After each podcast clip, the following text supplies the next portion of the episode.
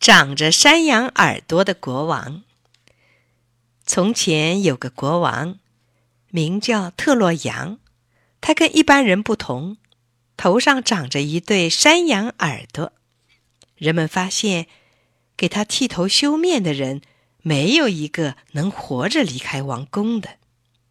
原来，谁给特洛扬国王剃了头，国王就一定要问他：“告诉我，亲爱的，你在我头上。”看到了什么与众不同的东西吗？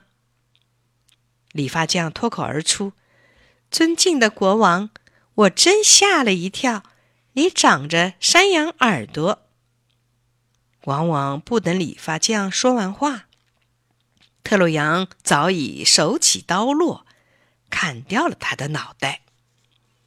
这天又轮到一个理发匠，不过这个理发匠装病。差学徒代替他来。特洛扬在转椅上坐下，年轻的学徒给他剃头修面，自然也发现了他头上长着两只山羊耳朵。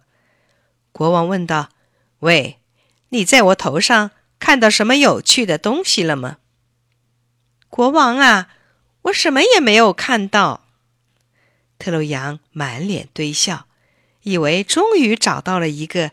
知趣懂事的人。当下，国王赏给学徒十二个金币，并且任命他为宫廷理发师。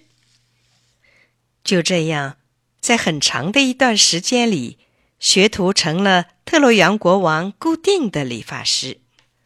他对国王长着山羊耳朵的事一直守口如瓶。他每理一次发，都拿到十二个金币。不过，小伙子由于保守秘密，憋得实在难受，一天天变得面黄肌瘦，精神不振。师傅见他生病的样子，不免盘根问底。小伙子起先闷声不响，最后毕竟开了口：“我心里藏着个秘密，又不敢说出来，可只有说一说。”我心里才会轻松啊！理发匠劝他说：“在我面前说出来吧，我绝不告诉任何人。要是对我放心不下，那你就跑到城外空旷的地方挖个坑，脑袋伸进去，面对湿润的泥土，去讲出把你憋得难受的心里话就好了。”学徒果然照办。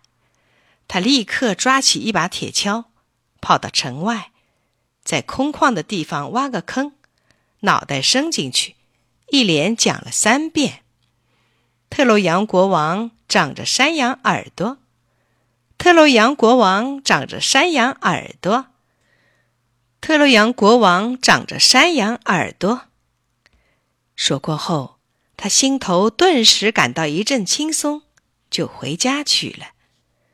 过了些日子，那地方长出一棵熊笛树，抽出三根嫩枝，挺拔秀丽，仿佛三支箭。小牧童割下一节嫩枝，做成木笛。不料，只要一吹，笛子就唱出声来。特洛阳国王长着山羊耳朵。没多少日子，全城的老百姓都知道了这件事儿。最后，连国王也听到消息。孩子们在木笛上吹出这样一句话：“特洛阳国王长着山羊耳朵。”他派人找来小伙子，看起来关于我的事情，你到底还是在老百姓面前多嘴多舌了。可怜的小伙子竭力辩白，说。虽然看到了国王的耳朵，但的确对任何人也没有吐露过一个字。国王抽出马刀，要砍他的脑袋，学徒吓得冷汗直冒，慌忙把经过情形一五一十的和盘托出。国王听了以后，马上带着学徒一同坐上马车，到城外那个地方去，核实一下。他说话老实不老实。这时候，那地方已经只剩下一根枝干。特洛羊吩咐割下来做笛子，做成了笛子一吹，果然就听到特洛羊国王长着山羊耳朵。国王这才恍然大悟：天底下没有什么事情是瞒得住的。他饶了小伙子，而且从此以后，他要剃头修面，就随便找一个理发匠了。